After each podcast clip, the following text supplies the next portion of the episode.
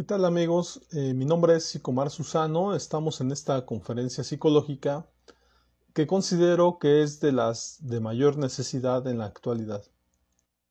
El día de hoy tenemos para ustedes una conferencia psicológica con respecto al tema del post-COVID, es decir, no es que hayamos salido ya de esta pandemia y eh, me había detenido para hablar de esta temática porque era muy actual todavía y hay, muchas circunstancias en las cuales todavía estamos viviendo muchos duelos. De hecho, recientemente, pues el fallecimiento de un mexicano muy mexicano y muy con la idiosincrasia de, muchos mexicanos, como es, Sammy Pérez, ¿no? En esa situación, el fallecimiento de Sammy Pérez, pues nos viene a hacer notar eh, como muchos mexicanos pues de repente nos apegábamos mucho a este personaje. Yo tengo familia muy similar a, Sammy Pérez y, en esta situación pues parece como que cuando alguien muy similar a nosotros eh, muere, pues entonces empieza como un apanicamiento. Pensamos que de repente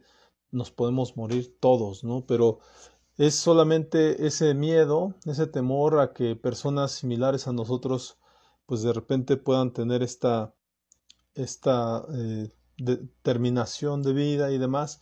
Un personaje con muchas características de humor involuntario, él mismo lo sabía, eh, esta cuestión donde muchas veces no era tomado muy en serio y demás. Pero el día de hoy, pues vamos a hablar efectivamente de esta cuestión del post-COVID, o sea, es decir, las personas que libraron la batalla, los que sí, eh, digamos, pudieron sobrevivir al COVID, los que de algún modo eh, siguen vivos, pero de repente suponen que la vida eh, ya no va a ser la misma o demás. Entonces, pues vamos a empezar para, esto les recuerdo que este tipo de videos los vamos a poder ver en la página de Psicomar Susano. En, Instagram tenemos los lives, pero también podemos ver la repetición, la conferencia específicamente en Biblioteca Psicológica Virtual. Después, posteriormente, la vamos a tener en, los diferentes medios. Vamos a ver los cortes como Psicomar Susano, YouTube, en Facebook y demás por ahora, bueno, un tema central, el tema del fallecimiento de, de Sammy Pérez, pues fue una noticia que impactó hace algunos días, porque, eh, les repito, es un mexicano como todos, como cualquiera de nosotros, que puede tener errores, el mexicano como tal, para los que están viéndonos en otros países, eh, de algún modo, pues es, es muy, muy como Sammy, ¿no? Somos, somos personas que cometemos muchos errores los mexicanos, no los aceptamos desde luego, porque aparte, aparte tenemos un ego muy fuerte, muy, muy elevado, pero a final de cuentas eh, vamos al trabajo como diciendo, mm, tengo que aprender y eternamente estamos como aprendices, pero posteriormente nos sentimos todos unos todos, eh, mm, vale decirlo, el mexicano como tal es eso, es muy egocéntrico, pero a la vez también comete muchos errores. De hecho, somos catalogados a nivel internacional como eso, como, eh, el nivel mexicano en, todos los países a nivel internacional nos visualizan como el no pasa nada, como las personas que vivimos la vida para ser felices y demás. Hay una cierta realidad en eso y los que nos conocemos, los que vivimos en el vecindario y demás, nos damos cuenta de que el mexicano es como vamos a seguir adelante, no pasa nada y vamos a echarle ganas. Entonces, un personaje de esto se fue en la persona de Sammy Pérez y pues, desde luego vivir en una pronta resignación al pueblo mexicano porque de algún modo pues hay que seguir la vida, hay que continuarla. Por otro lado, bueno, está el tema del post-COVID, yo digo que es un síndrome psicológico depresivo post-COVID. Es lo que vamos a abordar el día de hoy, las consecuencias y el tratamiento. En este caso, bueno, ¿por qué ocurre este, este, esta depresión de post-COVID? ocurre que cuando la persona adquiere el COVID, pues de algún modo eh, pierde hábitos, ajá, es decir, normalmente estaba acostumbrado a ir a trabajar, a tener eh, una vida divertida, a distraerse, y de algún modo este tema de, de perder los hábitos y volver a dejar de tener una rutina y demás, lo inmoviliza, lo paraliza, porque sale de su zona de confort. También el hecho de no hacer nada es salir de la zona de confort.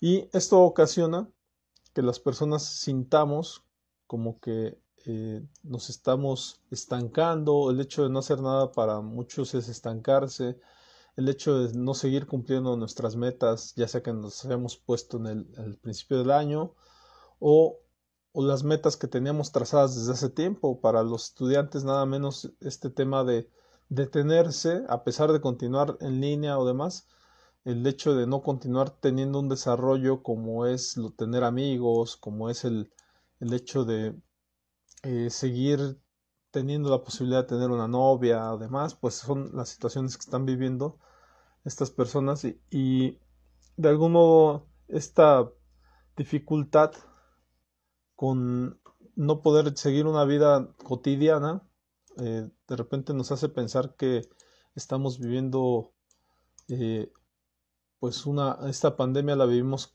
de manera apanicada de manera agresiva y nos hace pensar que el mundo está cambiando y que es muy difícil ese mundo y que y no sabemos cuándo va a venir la, el cambio, ¿no? Cuándo vamos a estar bien. Dice, dice mucho por ahí que ya no va a ser el mismo, la misma normalidad y demás. Pero pensémoslo bien, eh, realmente la normalidad eh, cuando ocurre, eh, cuando somos adolescentes todo el tiempo estamos ansiando ser adultos y cuando ya medianamente somos un poco adultos queremos ahora ser eh, más asertivos, queremos ser más empáticos. Entonces realmente esta normalidad todo el tiempo estamos en búsqueda de ella.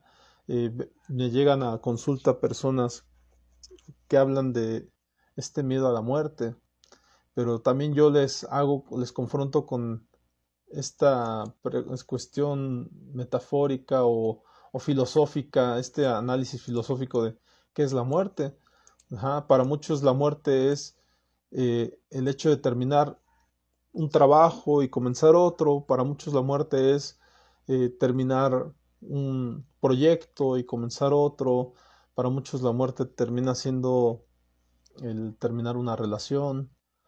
Eh, la muerte también se puede decir que es un recomenzar, es un entrar en la conciencia entonces, si lo vemos por ahí, eh, pues realmente todos podemos tener un reinicio de vida todo el tiempo, no nada más en esta situación. Lo que pasa es que en esta ocasión hay muchos atributos para tener miedo. El miedo en la actualidad de escuchar que nuestros conocidos están muriendo o personas cercanas.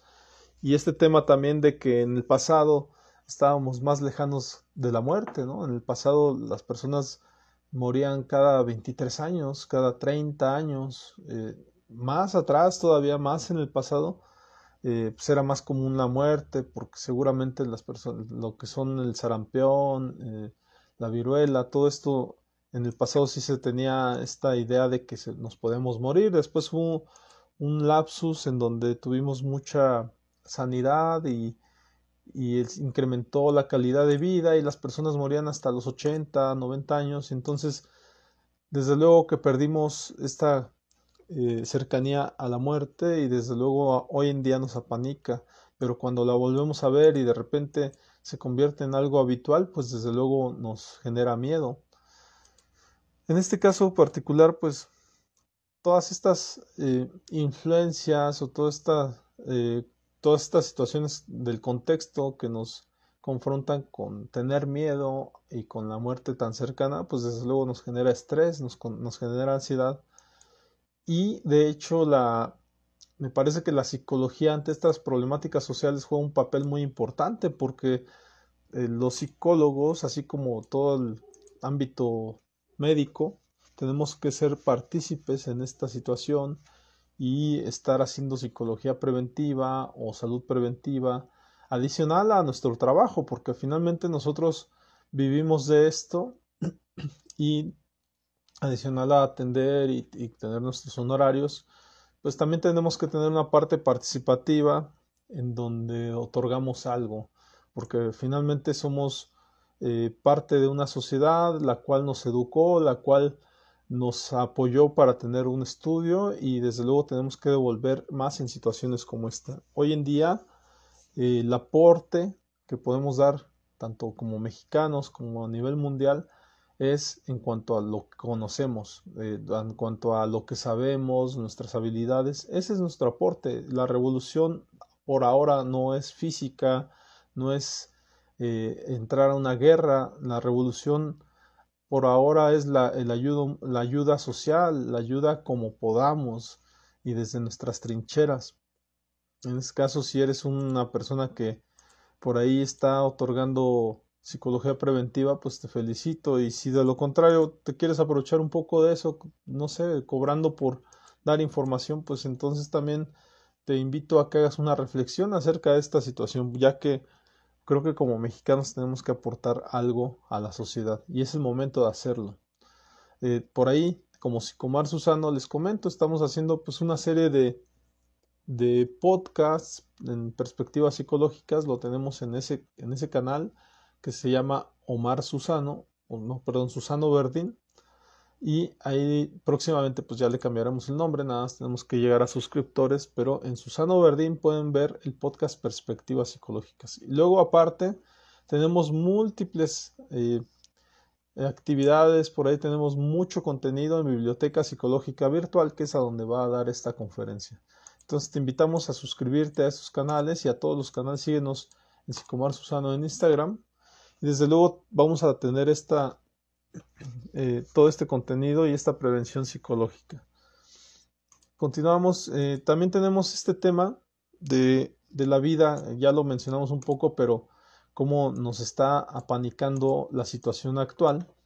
Pero hay muchos momentos de apanicamiento. También el, el tener una evolución nos apanica también. ¿Qué es apanicarnos? Pues nos da miedo la vida, nos da miedo el cambio. Todo el tiempo estamos en ese temor de salirnos del, de la zona de confort porque somos seres humanos. El ser humano por naturaleza tiene una eh, habilidad, yo lo diría, diría que es como una habilidad para tener miedo, porque hasta eso también puede ser una habilidad y ese tener miedo nos ayuda, a, es como un motorcito para seguir adelante. Entonces, tampoco hay que tener miedo a tener miedo, ¿no? Porque finalmente, si no partimos de, de estar inseguros para hacer las cosas, pues entonces eh, no disfrutaríamos el poderlas hacer, el, conseguir logros. Entonces, este apanicamiento es normal. Yo te invito a que si tienes miedo de hacer cosas, te des cuenta que todo el tiempo tenemos miedo. Tuviste miedo cuando entraste a la escuela, tuviste miedo cuando eh, hiciste, tuviste tu primer novio, tu primera novia, cuando hiciste tu primer examen para entrar, no sé si a la secundaria, a la primaria, a la universidad, a la preparatoria, siempre hay miedo, hay temor todo el tiempo. Entonces, mejor eh, apechuga, eh, haz tuyo eh, esa debilidad. Por ahí hay un actor, me parece que era Robin Williams, en donde decía que cuando se dio cuenta de que iba a tener 50% miedo y 50% seguridad de que lo iba a hacer bien, entonces dicen por ahí los que lo conocen de que este personaje volaba en, frente al foco que es la cámara, ¿no? ¿Por qué? Porque se dio cuenta que podía cometer errores, entonces se cercioró de eso y entonces dijo, bueno, entonces déjame hacer lo mejor que pueda, ¿no? Y, y desde luego podemos ver en Robin Williams múltiples actuaciones memorables. Bueno, en este caso también hablamos de la, la lejanía de la muerte, lo decíamos, en el pasado, eh, pues la muerte en realidad era algo que no veíamos tan cerca y hoy en día, pues al estar más en contacto con ella, pues nos causa mucho temor. Desde luego también les quiero hablar de esta cuestión del sentirse muertos, o sea, es decir, el, la persona que tiene, adopta el, el COVID, eh, lo sé por personas cercanas, de algún modo pierde sus hábitos diarios y de algún modo también considera que eso es la muerte. ¿Por qué? Porque deja de trabajar, porque eh, deja de tener actividad física, porque tiene falta de contacto con la sociedad. Eh, es muy importante también que si ustedes tienen COVID o demás, se mantengan en contacto, ya sea vía telefónica, tengan cercano un teléfono. Eh, si los van a cuidar en casa, pues nada más se aíslen, pero de algún modo también puedan acercarse a platicar con la persona, no es aislarlo como un animalito y a los animalitos tampoco hay que aislarlos eh, si están enfermos. Entonces es irte a platicar con la persona, es estar ahí eh, cercano, pero no, no cercano como para contagiarse, pero sí puedes eh, de repente o hablarle por teléfono o estar a una distancia en donde no tengas ese, esa cercanía de, de enfermarte, pero recordemos que son seres queridos y si es nuestro papá o nuestra mamá, pues de algún modo tenemos que estar cercanos a ellos y esta situación eh, cuando te, se paraliza la vida, pues desde luego tienes el, temor o piensas que eso es la muerte. Los seres, los mexicanos somos muy indisciplinados en diferentes eh, contextos y esta indisciplina nos hace que ante una enfermedad nos cueste trabajo tanto aislarnos, nos cueste trabajo llevar esta disciplina de comer a nuestras horas, aunque no tengamos hambre, el hecho de intentar dormir, porque pues la, eh, esta eh, enfermedad nos genera no poder dormir, el dolor de cabeza. Entonces, eh, todo esto requiere como mucha disciplina en cuanto a cuidarnos, saber que tenemos que mantenernos lo más sanos posibles y seguir las indicaciones. No recordemos eh, los que no están tan informados, pues dense cuenta que pueden llamar al 911 también. hay una línea activa a nivel nacional donde te puedan dar el mejor consejo. en esta situación eh, ellos lo pueden decir, pero generalmente sabes que eh, si lo puedes cuidar a tu ser querido en casa, pues hazlo, ¿no? Simplemente cuidando las cuestiones de no enfermarte, de protegerte, del cubrebocas, de tomar agua.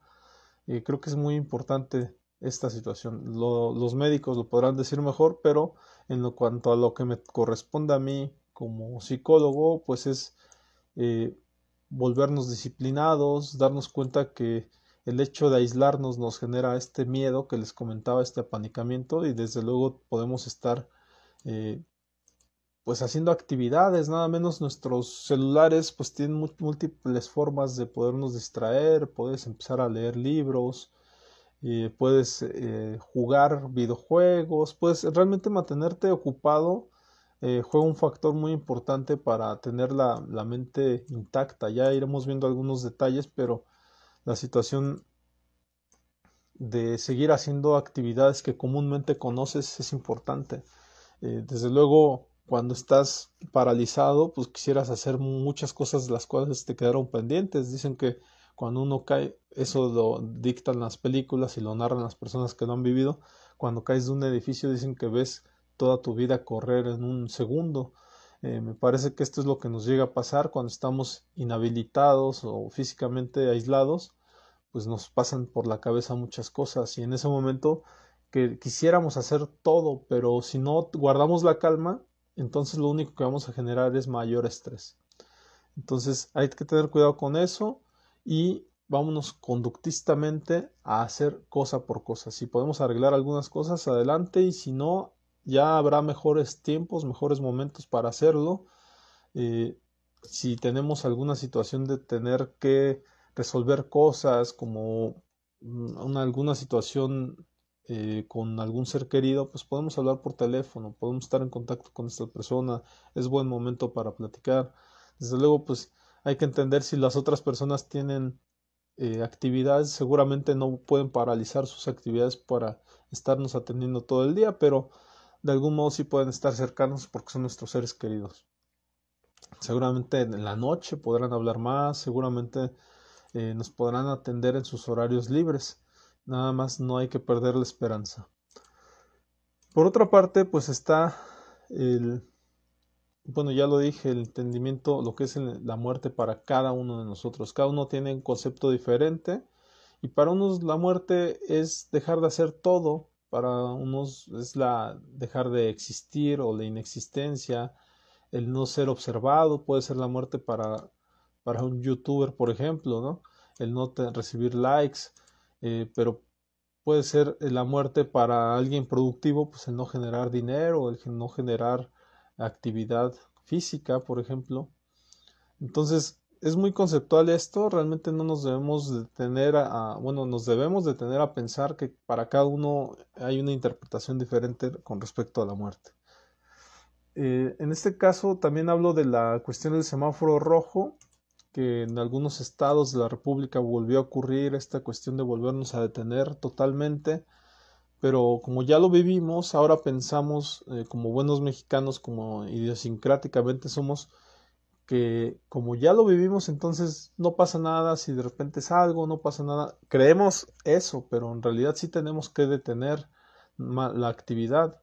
Se supondría que aquí en donde yo vivo hubo semáforo rojo hace algunos días y yo sigo viendo la misma actividad, sigo, sigo viendo muchos coches y demás, pero eh, es porque la idiosincrasia del mexicano así es, pareciera que dice, si no, no nos pasó nada en el pasado, ¿cómo nos va a pasar algo ahora? Entonces hay que disciplinarnos, hay que tener civilidad, si no conocemos el tema o lo que es la civilidad, hay que entender que civilidad es cuidar a otros, si ya no nos queremos cuidar nosotros porque perdimos la esperanza, hay que tener en cuenta que podemos mantener vivos a nuestros seres queridos, a nuestros hermanos, a nuestros hijos, a, nuestra pareja. Entonces, posibilidad, hay que protegernos, ¿no? Hay que cubrirnos con el cubrebocas, no hay que dejar de hacerlo. Si es por vergüenza, pues hay que quitarnos la vergüenza y hay que asistir a los centros comerciales con nuestro cubrebocas. Eh, si es necesario comprar uno, pues a comprarlo. Finalmente, entendemos que esto eh, de las vacunas pues ya viene, entonces por lo menos este tema actual de las de, del protegernos ya está cercano y hay que tener esperanza en eso. Entonces por ahí bueno, eh, a partir de ahora empiezo la cuestión de el tema conceptual, nada más quería hacer esta introducción acerca de el síndrome psicológico depresivo post-COVID, consecuencias y tratamientos. Me parece importante estas temáticas que ya comenté. Eh, podrán ver la repetición, les repito, en Biblioteca Psicológica Virtual. Suscríbete y por ahí verás todo este contenido ah, desde el inicio. Por ahora, bueno, de la semana estuve haciendo una investigación acerca de Molina, eh, de acerca de esto, de las secuelas y consecuencias del COVID. Por ahí revisamos a Molina y Molina Molina María 2020, secuelas y consecuencias del COVID, publicado el 26, eh, bueno, revisado el 26 de julio del 2021. Y menciona ella, con todo ello, las secuelas y consecuencias de la COVID-19 son múltiples y engloban diferentes aspectos físicos, emocionales, organizativos y económicos. ¿Sí? Ese día mencionaba que mm, la investigación que se hace va referente a lo emocional, pero no podemos dejar de lado el tema, ya lo decíamos, de cómo si dejamos de hacer ejercicio físico o actividad física, nos puede pegar porque podemos pensar que eso es la muerte, el dejar de hacer cosas. Si somos personas muy activas, cuando dejamos de activarnos, dejamos de caminar, pues podemos pensar eso nos puede pegar emocionalmente, desde luego. El tema de organizarnos socialmente, de ir a, reuniones sociales, familiares, también puede, podemos pensar que como ya no ocurren y somos eh, personas también que que a veces nos dejamos llevar por el, pensamiento mágico religioso y pensamos que como ya no ocurren, entonces ya no van a volver a ocurrir nunca. Y, ¿por qué no cambiar ese esa, pensamiento por el pensar que en otro momento ocurrirán y que nada más es una temporada y que nada más es mientras pasa la pandemia? Ya habrá tiempo para, para abrazarnos, decía un mensaje por ahí en, un periódico que pusieron respecto aquí en las... En, en Morelia, en un lugar muy simbólico para Morelia, como es el acueducto, y decía, ya habrá tiempo para abrazarnos, ¿no?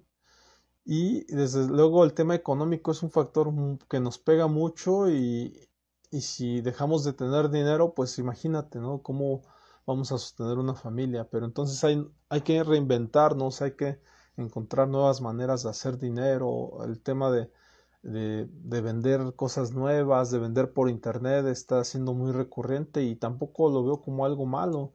Digo, finalmente, cuidando las medidas necesarias, pues creo que podemos obtener dinero de otras maneras, eh, de manera legal, en donde hay que cuidar nada más la manera en cómo lo hacemos. Por ahí hay una tablita que nos encontramos ahí también de Molina y Molina, en donde habla de la afectación clínica, secular y consecuencias del coronavirus, coronavirus más frecuentes. Y mencionaba que pues son, pueden ser vía aérea respiratoria superior, eh, vía aérea respiratoria inferior, eh, decía yo que no me iba a meter a temas médicos totalmente, pero pues por ahí nada más podemos ver que puede ser la secreción mucosa, la tos, el tema de la dificultad para inspirar, o sea, para agarrar aire de manera profunda y dolor torácico. Y también eh, este tema de la tos, ¿no? que puede ser muy recurrente, pero hay un tema muscular en el cual sí creo que me incumbe mucho porque es el sentirte eh, con debilidad generalizada, los dolores erráticos. Entonces, como haces cosas, sigues haciendo cosas, pero sientes que las haces más lento o sientes que de repente cometes errores al hacer cosas, tus habilidades que normalmente tenías ahora resulta que ya no las puedes hacer, pues puedes pensar que entonces estás muriendo porque de algún modo como ya no puedes hacerlo, hay una pérdida seguramente del equilibrio porque hay un tema de, de, eh, de calentura y demás. Y el ser humano eh, pues pierde esta seguridad, ¿no? Toda la vida hemos eh, aprendido a tener equilibrio, a caminar, todo depende de mucho de esta motricidad que podemos tener y nuestra seguridad del ser humano depende muchas veces de cómo nos vemos, de cómo actuamos, de las habilidades que podemos demostrar y en este caso perder tener debilidad generalizada del cuerpo, al no poder hacer cosas por nosotros mismos, pues desde luego que nos incumbe en el tema emocional, porque de algún nos sentimos inútiles. Entonces, solamente eh, pues hacer notar que seguramente por eso perdemos la seguridad, porque el tema de la movilidad muscular perdemos mucho ese, esa seguridad. Después viene el tema neurocognitivo, donde hay una falta de atención. imagínate, ¿no? Si todo el tiempo estamos, somos seres humanos que queremos la atención del otro y ahora no podemos ni siquiera concentrarnos, pues nos viene una situación emocional muy fuerte. La pérdida de memoria, no recordamos cosas, estamos concentrados nada más en algo recurrentemente y esto de algún modo nos, nos genera inestabilidad total. Eh, no podemos eh, recordar cosas socialmente y, realmente estamos nada más ahí en la cuestión de, de, querer las poquitas cosas que recordamos, queremos que los otros eh, las hagan y que se cuiden y que no estén, que no les vaya a pasar lo que a nosotros nos está pasando, pero no tenemos culpa en eso, o sea, lo que nos pasó pudo haberle pasado a cualquiera y simplemente hay que estar atentos a, a, a, la recuperación. O sea, creo que esa es la disciplina de la cual yo hablaba. Hay que estar atentos a estar mejor, a comer bien, a, descansar, a tomar nuestros, lo que nos recomiendan, que generalmente he escuchado que es paracetamol o demás, para bajar los niveles de calentura y demás. Y hay que estar ahí eh, acostados, se habla de 7, 14 días, a veces la cuarentena, entonces no importa, es un tiempo para descansar, es un tiempo para hacer otras cosas, si en casa encuentras la manera de hacer algo diferente, pues hazlo. Eh, si empiezas a crear un nuevo hábito para leer, para eh, platicar con tus seres queridos vía telefónica o, a, la, distancia, pues qué bueno, ¿no? Que se pueda hacer eso en, casa, pero en ocasiones también el tema de estar en casa nuevamente, pues implica volvernos a reencontrar como personas y eso de repente dificulta las relaciones humanas porque estamos acostumbrados a llegar a casa y y simplemente vernos y saludarnos y ya me voy a mi cuarto y demás. Y entonces, ¿qué es lo que genera esto? Pues que no nos conozcamos cuando nos reencontramos, pues no conocemos a la persona se pierde el hábito de saludarnos afectivamente, el, hábito de platicar, de, de ver qué pasa con nuestras vidas. Entonces, no, como perdemos ese acostumbramiento, pues entonces cuando lo volvemos a hacer no sabemos qué hacer y desde luego eh, también esto pudiera ser un tema de pensar que esto es la muerte, que es la muerte volvernos a ver, pero ya no querernos, porque pensamos que ya no nos queremos, porque ya no estamos habituados a poder platicar nuevamente. Entonces, es una cuestión de, de concentración, creo yo, y de saber que este reencuentro con nosotros mismos, con nuestra, eh, con nuestra familia y demás, tiene más que ver con un renovarnos, ¿no? con un evolucionar juntos, con un eh, volver a saber qué es eh, estar juntos. Seguramente muchos nos volvimos a encontrar con la familia, pero ahora ya teníamos más edad porque nos habíamos visto desde que éramos chicos, cuando platicábamos, cuando nos sentábamos a comer. Y seguramente ahora nos reencontramos ahora con un hijo que ahora ya va a la prepa, con una eh, hija que seguramente ya entró a la secundaria. Entonces pensamos que nos perdimos cosas y desde luego pues sí, eh, sí nos las llegamos a perder, pero todavía hay muchas cosas que podemos recuperar, ¿no? Eh, me gusta mucho la película de Click de Adam Sandler, en donde efectivamente la, la trama eh, trata de este personaje como quiere adelantar con un control que mágicamente le llega, quiere adelantar momentos, entonces hay momentos en que está cansado, llega con su pareja, adelanta eh, le aprieta el botón de adelantar y de repente ya no tiene la satisfacción de tener relaciones con su pareja. Entonces, después ya no puede regresar el tiempo porque el botón, lo que no le platicaron es que si tú adelantas eso, entonces ya no lo puedes recuperar y entonces ya todo eso se va más rápido, se adelanta cuando lo vayas a tener, ya nada más pasa rapidísimo y ya no lo disfrutas. Entonces a veces él adelantaba los momentos con su familia, imagínate, ¿no? Eh, el adelantarlos y ya después ya no poder disfrutar a tu familia. Entonces muchas veces por el, trabajo diario, por la vida cotidiana, quisiéramos eh, que eso pasara rápido, pero no nos damos cuenta que son los mejores momentos. Nada más que en ese momento no tenemos tiempo para eso. Y eso es lo que ocurrió aquí durante la pandemia, que eh, de repente los momentos en familia mm, preferíamos no saltárnoslos porque teníamos mucho trabajo, porque teníamos muchas ocupaciones y ahora que tenemos todo el tiempo del mundo para estar con nuestra familia, de repente no sabemos qué hacer. Esa es la situación por la cual eh, nos espantamos por estar nuevamente juntos. Y desde luego, eh, hoy en día a mí me llegan muchos pacientes con respecto a esta situación porque no saben estar nuevamente juntos y, tienden a pensar que como no saben estar juntos, entonces hay que separarse. Y entonces hay que mandar a volar todo, ya que me siento fuerte porque ya estoy en capacidad de mandar a volar a todos, ¿no? Cuando antes seguramente estuve ahí eh, postrado y no tenía ganas de hacer nada. Vámonos al tema de eh, neurocognitivo, estábamos. Hay falta de atención en el paciente postrado por, por COVID. Eh, hay pérdida de memoria, pero hay una mala calidad del sueño, es decir, puedes despertarte en las madrugadas o puedes dormir durante todo el día, hay un insomnio, no nos da sueños porque pues recordemos que tenemos calentura y la cabeza nos está explotando, entonces por eso es importante el reposo, pero también dentro del reposo a lo mejor ahí estar caminando en tu cuartito, ¿no? O sea, eh, tratando de hacer cierta actividad, si el cuerpo te duele seguramente, y no quieres ni pararte, pero pues es importante. Y si hay posibilidad de, de salir al sol, pues adelante, nada más que no esté cercano a las personas. Y el tema de estar en el sol, eh, aunque sea un ratito, pues es importante porque ahí recuperas muchas cosas. No mucho tiempo, no te expongas demasiado al sol, pero pues trata de, de estar lo más cercano a la vida cotidiana y demás, siempre cuidando las medidas de no infectar a nadie más. Y viene el tema del psicológico, porque todo esto genera ansiedad, eh, ya lo dijimos, consideramos que de repente ya no vamos a volver a la normalidad y caemos en depresión por esa misma situación y pensamos que la vida se está acabando y pensamos que eso es la muerte. Entonces nada más eh, guardar la calma y pensar que es una renovación, seguramente eh, no estamos acostumbrados a renovarnos porque pensamos que la vida es así, cotidiana y que siempre tiene que ser igual. Entonces, por eso hay que eh, tener el concepto y, meter nuevamente a acostumbrarnos a que todo el tiempo estamos en renovación constante.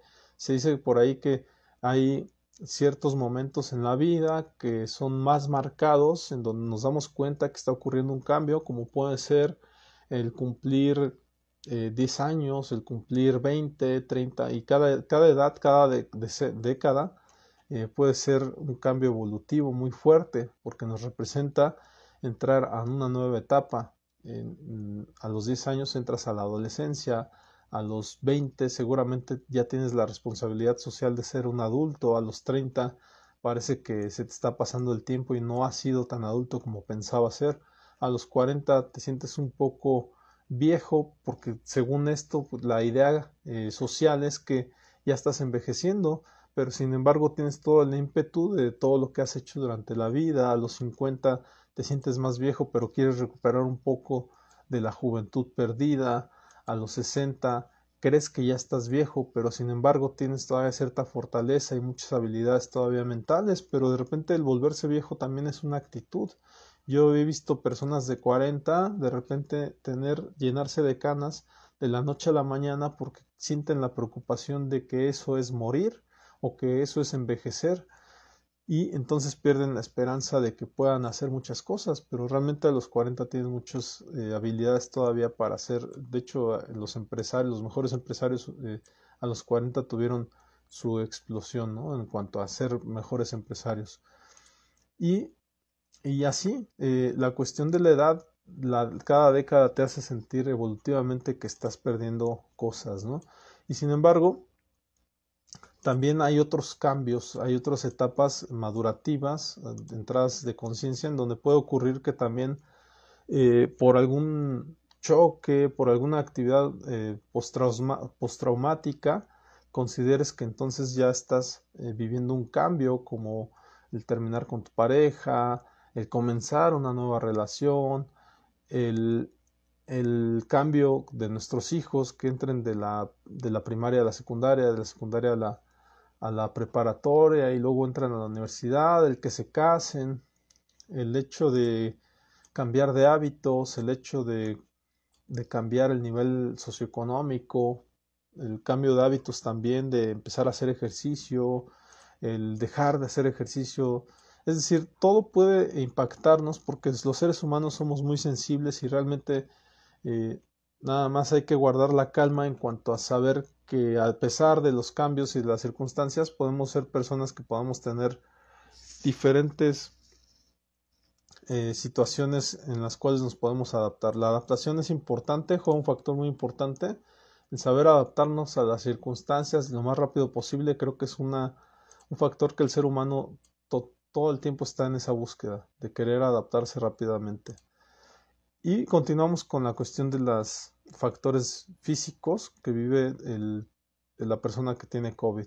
El tema digestivo, hay un atragantamiento, comer mucho o, pensar que, que, estás como tragando las cosas rápidamente, un cambio en el ritmo de posicional, una sensación de plenitud.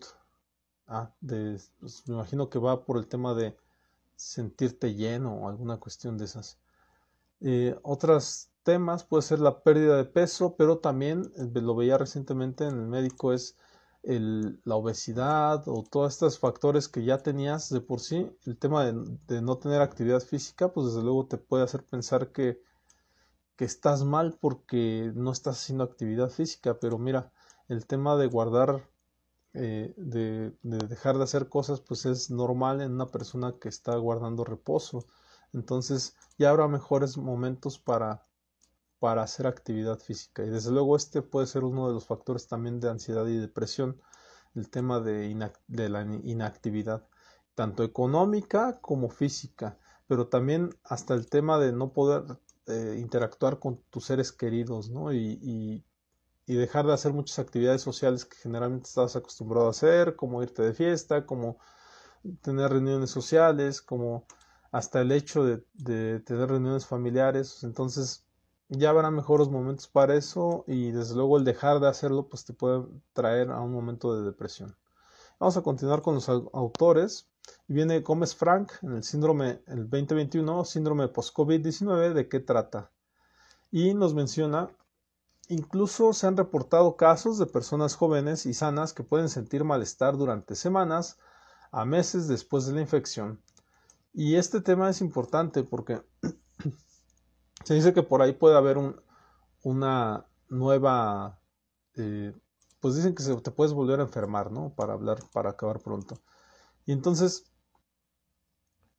eh, también el tema de la, eh, psicosis masiva, se le llama, en donde las personas pueden pensar que están enfermas porque están junto a enfermos, porque vivimos en una sociedad donde pensamos que todo puede ser contagioso y eh, hay una escena en el Doctor House en donde están en un avión y, hay dos personas vomitando, hay uno que realmente está enfermo y el otro se enfermó por consecuencia, por observar al otro. Y entonces el Doctor House les dice vía eh, telefónica, ya ves que en el avión tienen un teléfono y les dice, ¿saben qué? Que funciona como altavoz. eh, esta persona acaba de contagiar a todos. Y en este momento van a empezar a sentir dolor de estómago, van a sentir náuseas y van a sentir también el dolor de cabeza. Entonces empiezan a sentir todos, empiezan a sentir desmayados, empiezan a sentir dolor. Y cuando esto pasa les dicen, en este momento les informo que yo soy doctor y que eh, esto que les acabo de decir es mentira y todos los que sienten que están enfermos se van a pasar a otra cabina porque ustedes no están enfermos. Y entonces cuando hace eso se da cuenta que hay uno que, que si verdaderamente se está sintiendo mal y este lo aíslan con el otro que estaba enfermo. Esto que hace notar eh, la situación psicológica de la masividad hace que nos podamos enfermar nada más por contagio eh, pues psicológico por decirlo así y muchas personas padecen esta situación de, de sentirse enfermas porque están viendo a otros enfermarse entonces eh, seguramente y si somos eh, nuestras mentes apenas están madurando y demás esto es muy posible. Las modas son un factor importante en la sociedad y desde luego nos hacen sentir eh, que estamos padeciendo o viviendo las cosas que vemos alrededor de nosotros. Además del daño a los pulmones el COVID-2 el COVID-19 puede afectar el corazón los riñones el intestino el sistema vascular e incluso el cerebro y este es un factor importante porque pues esto que decíamos del dolor de cabeza o de que imagínate si tienes calentura seguramente hay un hinchamiento no sé qué pueda haber respecto a, la cabeza y pues no actúas de manera regular seguramente estás en esta situación de postración y por eso es que hay que estar descansando hasta que el cerebro esté apto para poder tener eh, este razonamiento nuevamente. En conclusión, es importante conocer todas estas secuelas que conforma el síndrome para elaborar planes de seguimiento y tratamiento en estos pacientes, que se estima son alrededor del 10% de todos los infectados. Entonces, conocer las secuelas es importante para, no tanto para eh, sentirnos que somos, que, que, estamos viviendo eso, sino también para alejarnos un poquito de la idea de que si no tenemos eso, si somos asintomáticos o demás, eh, también pensar que podemos portar la enfermedad, pero también para no copiarlas, ¿no? Y, tener también la idea de cuando tenemos a un enfermo cercano, el conocer eh, que se puede estar deprimiendo por la inactividad. Es importante este tipo de pláticas que estamos dando el día de hoy, tiene mucho que ver con eso, con que conozcas las causas y que cuando tengas a un pariente cercano y que esté viviendo esto, pues entonces trates de ayudarlo como pues llamándole por teléfono, escribiéndole mientras está postrado, eh, si es posible, pues ayudándolo también económicamente o tal vez con despensa o algo. Es muy importante que esta persona no pierda la idea de que puede tener tranquilo su entorno, ¿no? Y más si tú tienes la posibilidad, ¿no? Y si estás trabajando o demás, eso es lo que pudiera revitalizar el que esté tranquilo. No viene el tema de llamosas Laura, secuelas a largo plazo del COVID-19, revista española de salud pública. Y ella menciona en algunas personas afectadas se observó reducción de la función pulmonar y capacidad de ejercicio, trastorno de estrés postraumático, depresión, ansiedad y una calidad de vida reducida, sugiriendo que es probable que la COVID-19 va a tener un impacto similar. Entonces, ahí nos damos cuenta, ¿no? Lo que hemos mencionado, o sea, la pérdida de hacer ejercicio, el quedar postrados, pero un factor importante que menciona aquí también es el trastorno por estrés postraumático, es decir, eh, esto siempre lo refiero yo con un ejemplo, es cuando tú chocas un coche o te chocan o lo que tú quieras, hay un impacto traumático, entonces cuando tú vas en un coche, entonces sientes que en todo momento que te van a chocar y entonces estás volteando ahí como apanicado porque piensas que va a volver a pasar. Pasa lo mismo con el COVID, es decir, cuando ya tuviste COVID y se supone que ya estuviste en recuperación y demás, entonces quedas como con esta idea de que vas a volver a contraerlo y en ocasiones puedes llegar a tener otra cosa, pero piensas que es COVID. Ajá, o sea, una persona que eh, hay un caso particular que conozco en donde la persona tuvo cáncer y posteriormente entonces todo lo relacionaba con el cáncer. Entonces, en alguna ocasión, por descuido, entonces tenía dolores de cabeza y se rascaba y se rascaba y, fue al doctor y demás y el doctor simplemente le dijo, ¿sabes qué? Eh, tienes piojos, ¿no? O sea, no, te descuidaste tanto, estuviste pensando tanto que era el cáncer, que ahora te descuidaste físicamente. Entonces, te das cuenta que esto puede ocurrir por otras situaciones, pero tú lo asocias directamente a esa enfermedad. Entonces, nada más, la recuperación es importante, el tema terapéutico, ir a terapia, es importante este, rodearte de tus seres queridos, pero normalmente los seres queridos no necesariamente son terapéuticos y no necesariamente tienen las habilidades para sacarte adelante. Entonces, ir a terapia es importante para que puedas reencontrarte contigo mismo, obtener nuevamente tu autoestima y salir adelante. No se ha podido evidenciar que la etiología esté asociada al proceso inflamatorio del virus de por sí, los efectos del estrés postraumático o a los efectos del tratamiento utilizado. Entonces, eh, no hay el origen, no se asocia a algo en específico, pero en lo, cuanto, en lo que nos incumbe como psicólogos, pues es el tema del estrés postraumático, el que las personas pueden pensar que enfermaron, a veces la enfermedad sí puede ser psicológica en cuanto a, o sea, no digo que te enfermes por, por, estar estresado, pero que puedas sentir los síntomas. Eso sí puede ocurrir. Eh, los síntomas pueden ocurrir por este pensar que, que tienes personas alrededor enfermas y que entonces ya te enfermaste socialmente, ¿no? Ahora, eh, los cuadros más frecuentes han sido la depresión y la ansiedad. Bueno, ahí, notamos y ya lo mencionamos, ¿no? ¿Por qué? Porque las personas pues no estamos acostumbrados a estar deprimidos, porque eh, las cosas nos generan miedo, porque la ansiedad es eso, es un cúmulo de temores continuos y, y los cuales nos tenemos eh, pocas, veces, pocas veces nos acostumbramos a, a esos temores, pero es simplemente salir adelante. ¿Cómo? Con ayuda, con apoyo de nuestros seres queridos y desde luego con terapia psicológica. Finalmente se, ha realizado, se han realizado diversos estudios referentes a las secuelas psiquiátricas, psicológicas, en donde confirman que la pandemia puede afectar la salud mental de los pacientes afectados. Ya lo hemos mencionado aquí. CEDISA 2020, documento para la atención integral del paciente postraumático. Ah, pero esa, ese fue lo que no, el tema que no revisamos, por cierto. Y nos vamos a, esta parte final donde vimos un video, un documental de las secuelas del COVID-19 2020 en Internet, en YouTube. Este tema del documental habla de las personas que han, que han tenido COVID y nos habla de las secuelas. Ahí vimos un video, el cual yo anoté algunas cosas, las cuales les voy a compartir y con esto cerramos.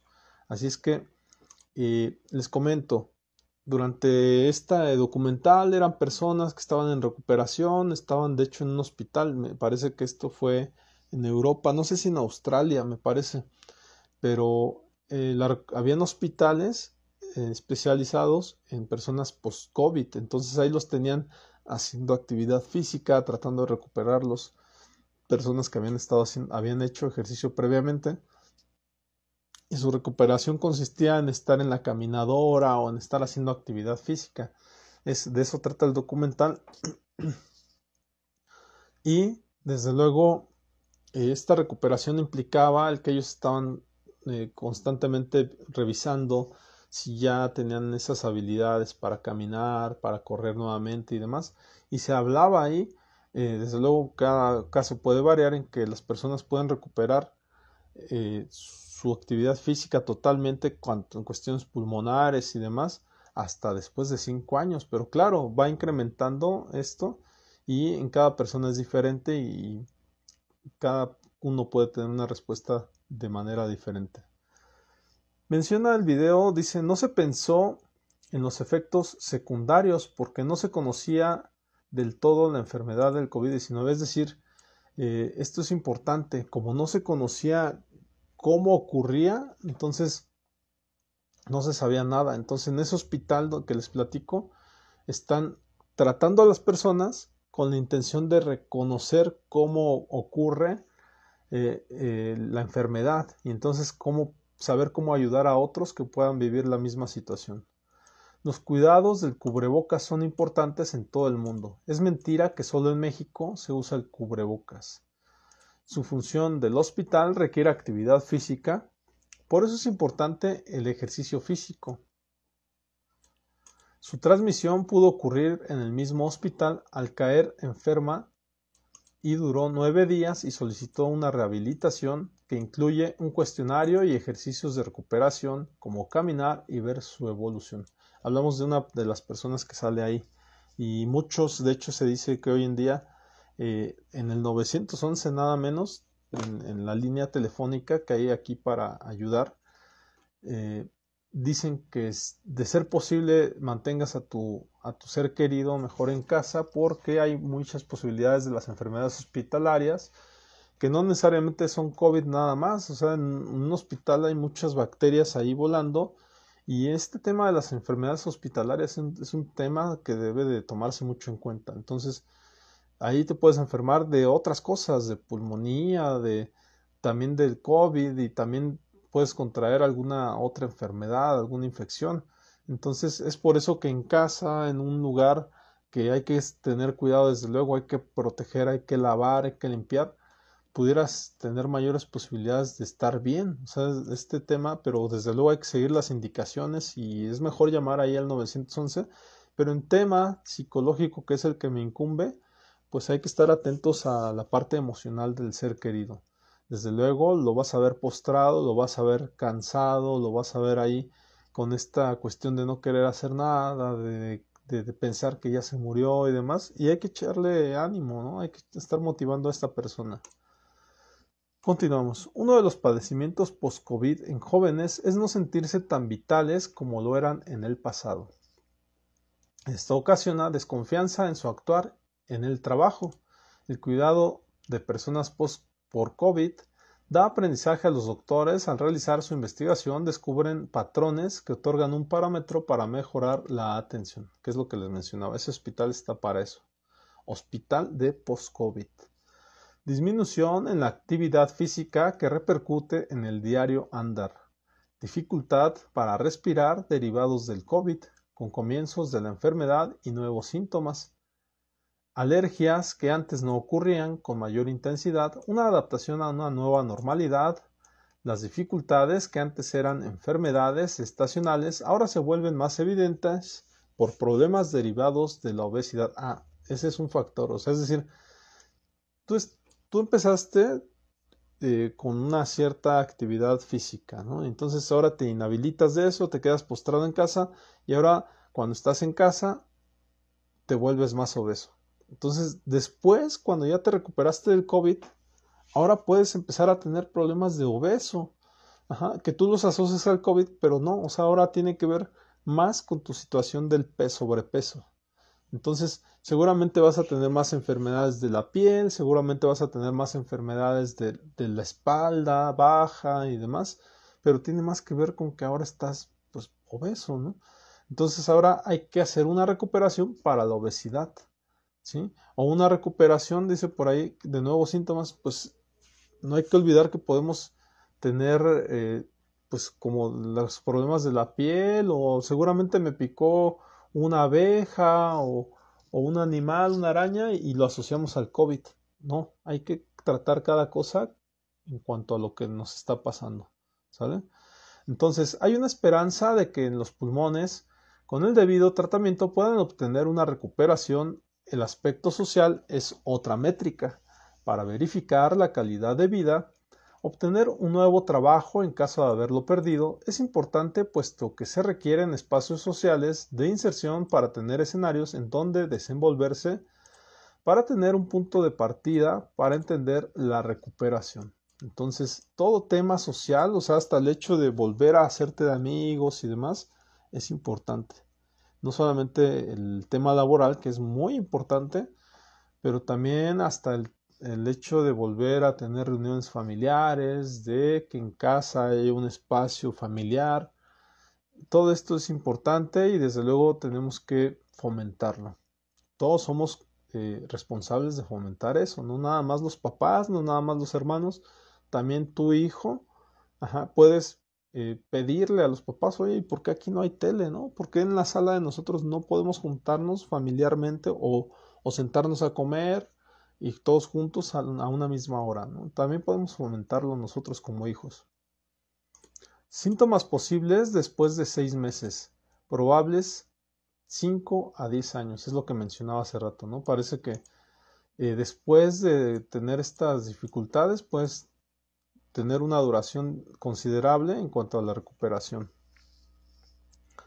Entonces, por ahí se requiere investigar a una muestra considerable para tener resultados válidos con características científicas, es decir, es lo que mencionaban en este hospital, que ellos están estudiando a las personas post-COVID pues para tener un parámetro, una métrica en la cual puedan posteriormente decir, ah, mira, a los pacientes post-COVID se les trata así, de esta manera, y hacerlo de manera científica. Actualmente nos agarró de sorpresa y no tenemos parámetros para saber cómo se desarrolla esta enfermedad ya lo estamos teniendo poco a poco al segundo año. Imagínate, ya estamos a dos años de que pasó esto. Investigar a las personas durante 10 años para obtener un resultado científico. El estado de ánimo disminuyó con la pérdida del cabello, síndrome de fatiga crónica.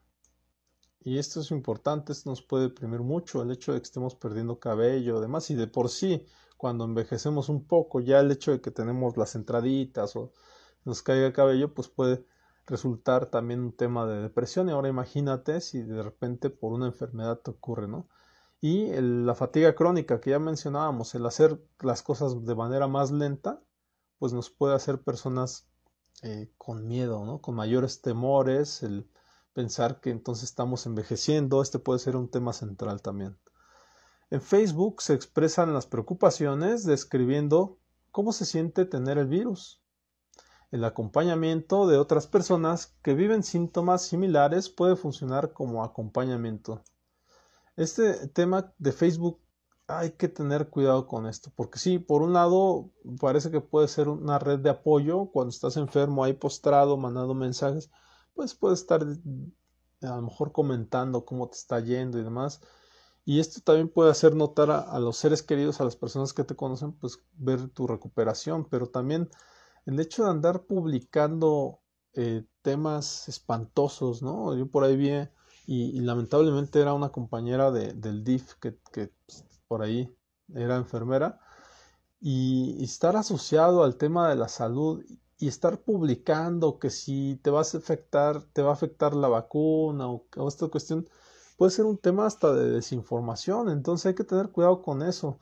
Eh, me parece que ahorita todos estamos haciendo nuestro mayor esfuerzo y es importante tener esperanza. Entonces, pues nada más cuidado con lo que publicamos, pero si es el tema para avisar que estás bien y, que hoy me sentí mejor y hoy hubo una recuperación eh, mucho mejor, pues qué bueno, ¿no? Qué bueno que lo publiques.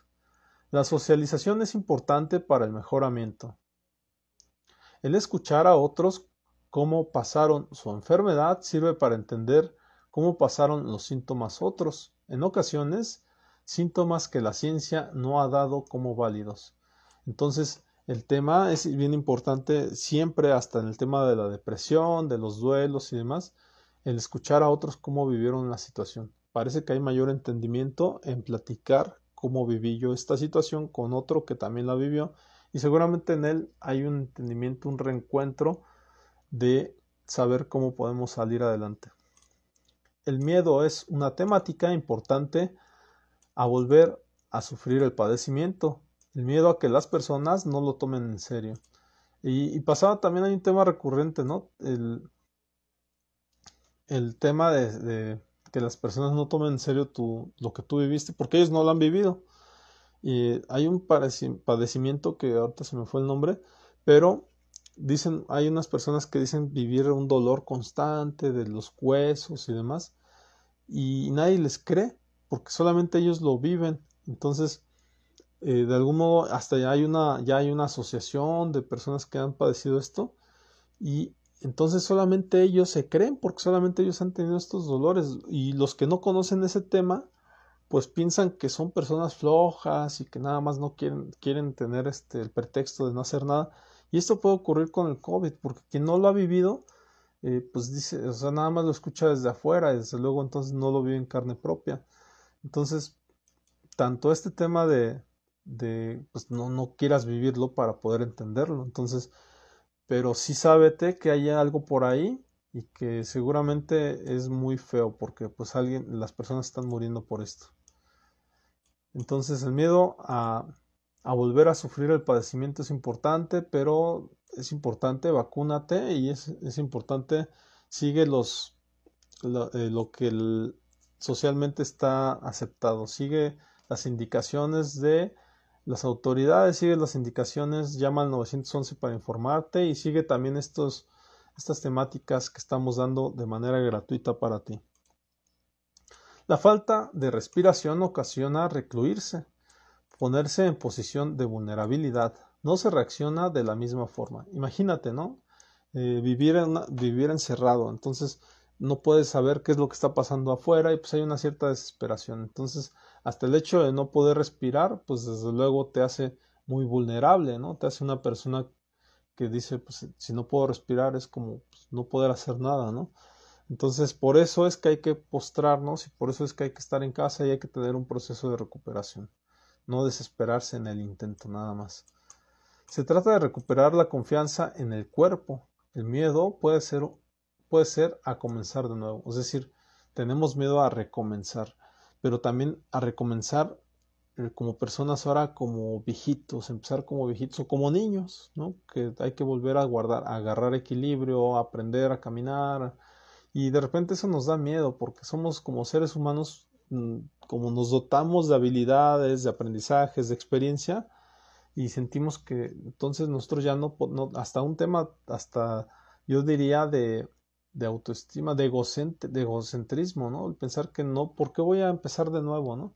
pero sí se puede empezar de nuevo y se debe de creer y crear la creo que esto debe ser un tema hasta de del comenzar nuevo tiene que ver con hacerlo perdón se me fue una costumbre el comenzar de nuevo es todo el tiempo nos ocurre todo el tiempo hay que acostumbrarnos a empezar de nuevo porque todo el tiempo estamos comenzando de nuevo en múltiples cosas no nada más en, en nuevas actividades en nuevos, nuevos propósitos.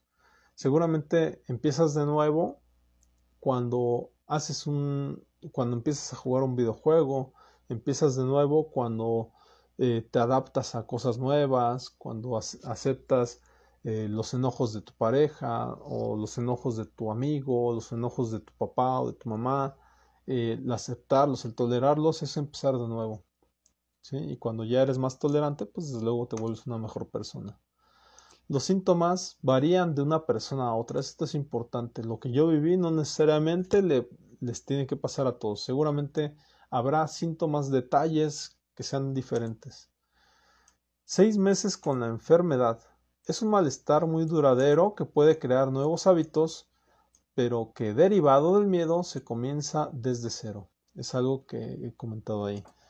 Y pues simplemente para ir cerrando, eh, comentarles. Me parece que el tema del COVID es algo serio y por lo cual hay que recurrir a estos, este tipo de conferencias, de pláticas, eh, de concientización en donde todos podemos salir adelante. Y desde luego, si por ahí quieres mayor contenido y saber más de esto, lo puedes revisar en Biblioteca Psicológica Virtual. Por ahora sería todo, les mando un saludo y los invito a ver la conferencia del próximo sábado. Cada sábado una nueva conferencia de Psicomar Susano.